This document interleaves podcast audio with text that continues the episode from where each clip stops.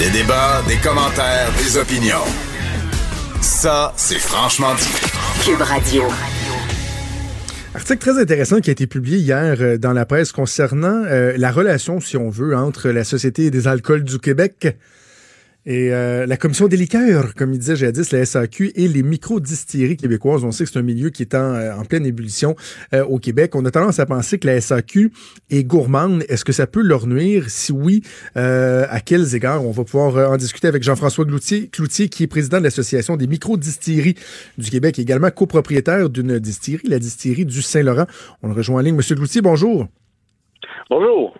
Euh, avant, juste pour qu'on comprenne bien, qu'on sache de quoi on parle, lorsqu'on parle de micro-distillerie euh, au Québec, ça répond à quels critères euh, exactement? Il n'y a pas de, critères établis pour dire micro. On parle vraiment de distillerie artisanale qui, règle générale, va se définir par des, productions à plus petit volume et à échelle humaine. Donc, on, un peu comme une boulangerie où on est capable d'aller rencontrer les gens ou une brûlerie où on va voir les artisans derrière le café. OK. Et là, bon, euh, on va on parle de, de l'enjeu de la vente de bouteilles sur les lieux de fabrication, de, de la part que la SAQ va se prendre. Mais avant qu'on parle de ce point-là particulier, j'aimerais que vous nous parliez de, de votre relation, de votre appréciation du travail euh, de la SAQ. Parce que il me semble qu'historiquement, souvent, on entend des, euh, des, des, producteurs au Québec dire Ah, ben vous savez, c'est presque plus difficile d'entrer sur le marché québécois que d'entrer sur le marché canadien. On va, on va parler de, de, justement de la part que la SAQ va aller chercher dans les ventes. La relation, vous, avec la SAQ, comment vous la qualifiez? Comment vous la vivez?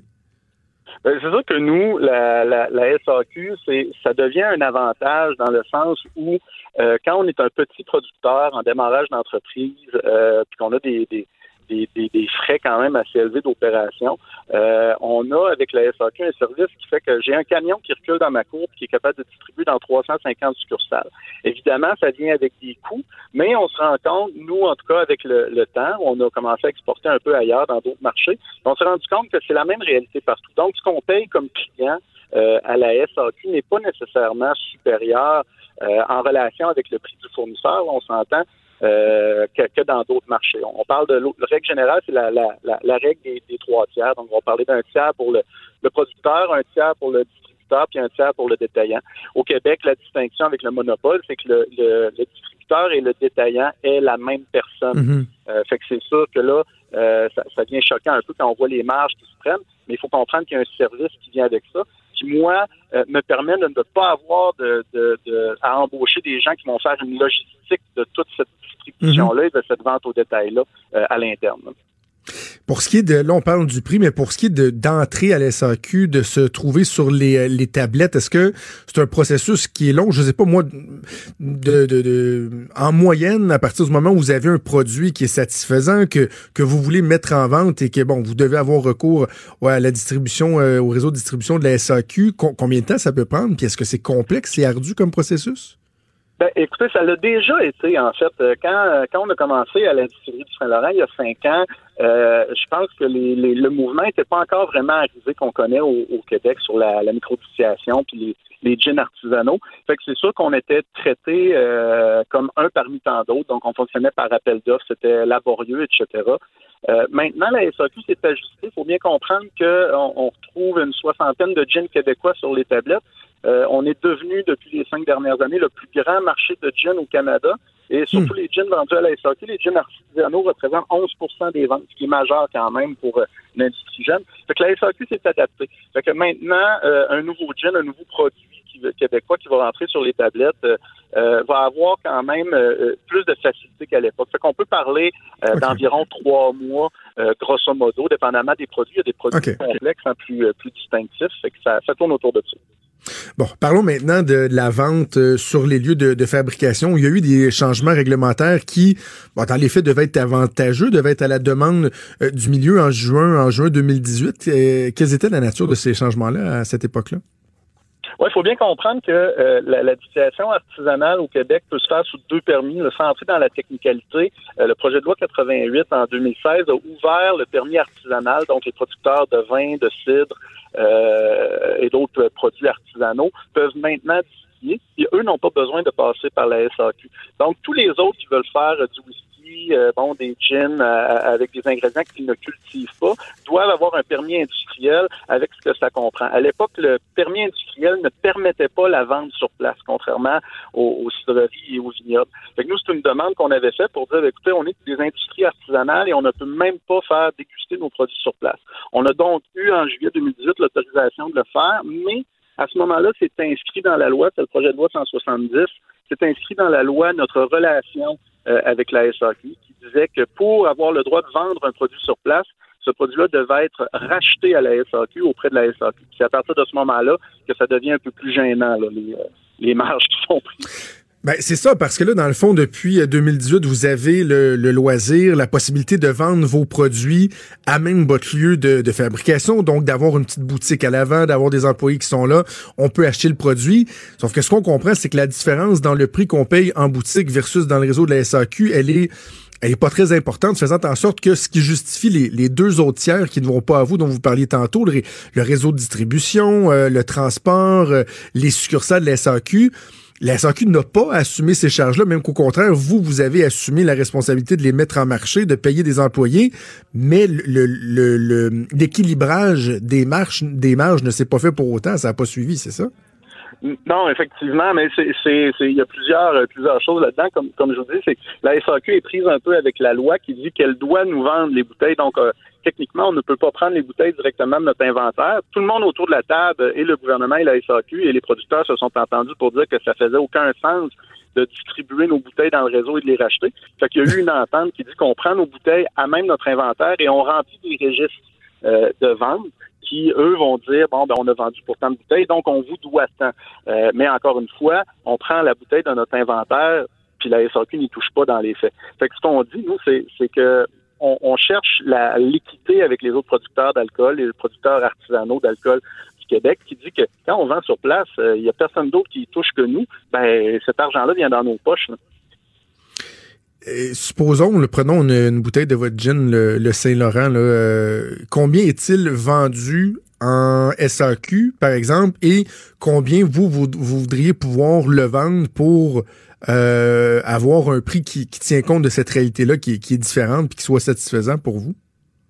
En fait, nous, ce qu'on, ce qu'on questionne, c'est pas tant le, prix de vente euh, final, hein, parce que il y, a des questions de volume là-dedans. Fait que si, mettons, on, dit, bon, ben nous, on le vend 13,65, la SAQ le vend 48,75, euh, même s'il est vendu 48,75, quand on se promène un peu dans le monde, on va voir les distilleries écossaises acheter euh, un whisky à la distillerie, ça revient pas moins cher.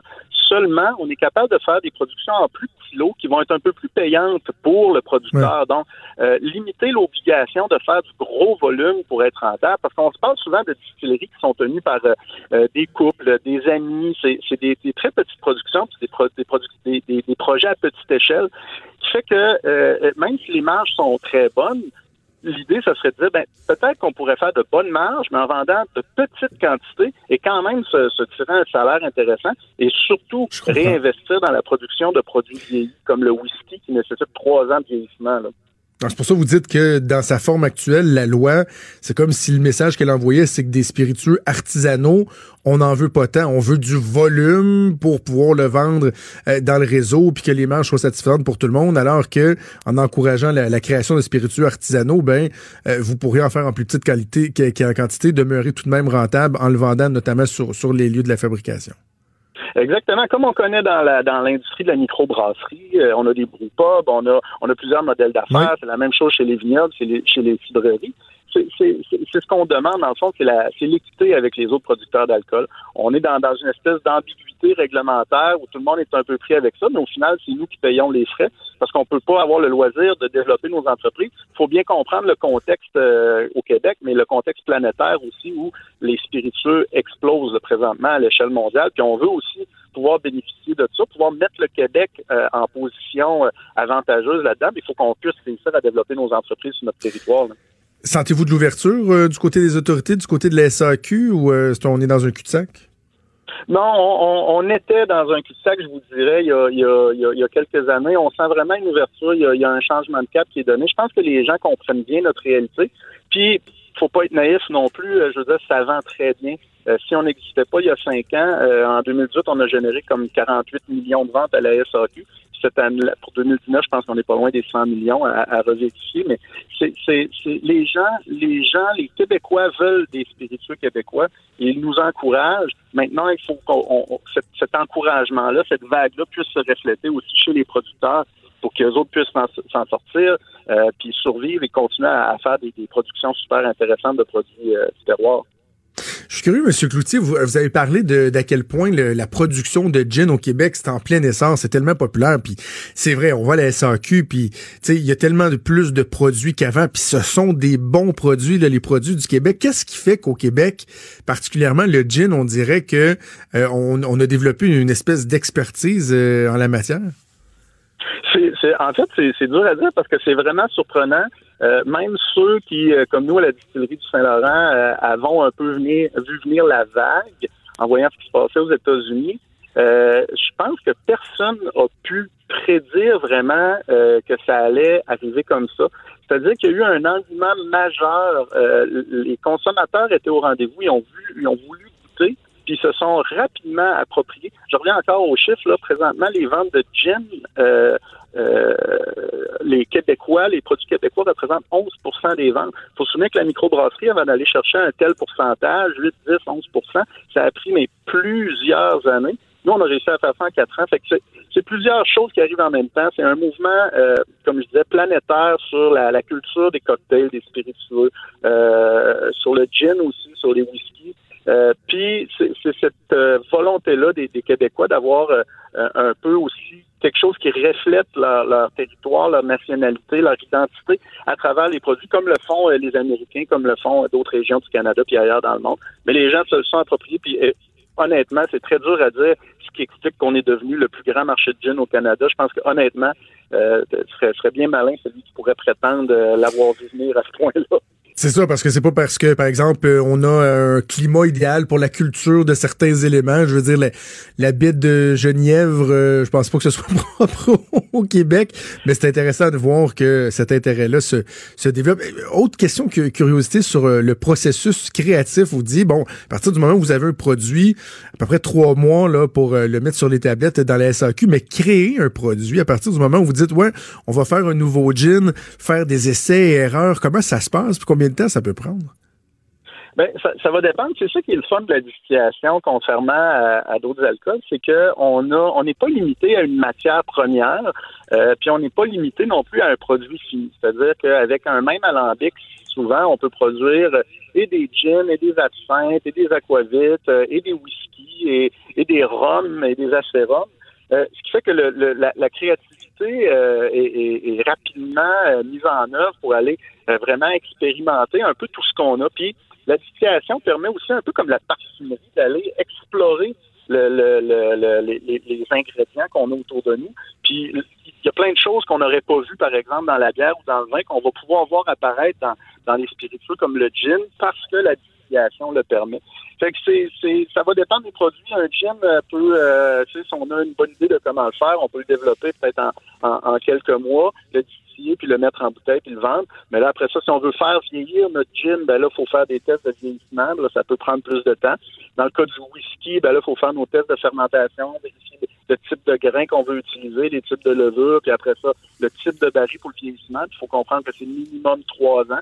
Fait que ça va vraiment dépendre, mais c'est une très, très belle ouverture sur la créativité. En fait, ce qu'on connaît présentement avec le gin au Québec, on va juste le voir exploser avec les produits qui s'en viennent. On a vu des distilleries qui ont sorti leur premier whisky. Puis euh, d'ici cinq ans, plusieurs distilleries vont avoir des whisky, des acérums. Là, on va tomber dans un autre registre de, de créativité. Ça va être vraiment intéressant à suivre. Jean-François Cloutier, vous êtes le président de l'Association des micro-distilleries du Québec. Donc, évidemment, on invite les gens à aller voir, euh, à visiter tous les micro-distilleries sur place, notamment si vous voulez pouvoir acheter des produits directement sans passer par euh, la SAQ. Vous êtes euh, vous-même copropriétaire de la distillerie du Saint-Laurent. Ceux qui sont curieux, il y a le site internet distillerie du Saint-Laurent.com. Si vous passez par Rimouski, là, je pense qu'il y a lieu d'aller d'aller faire un tour et de, de se procurer des, des bons produits. Jean-François Cloutier, merci beaucoup de nous avoir parlé aujourd'hui. Merci à vous. Merci, au revoir. On fait une pause.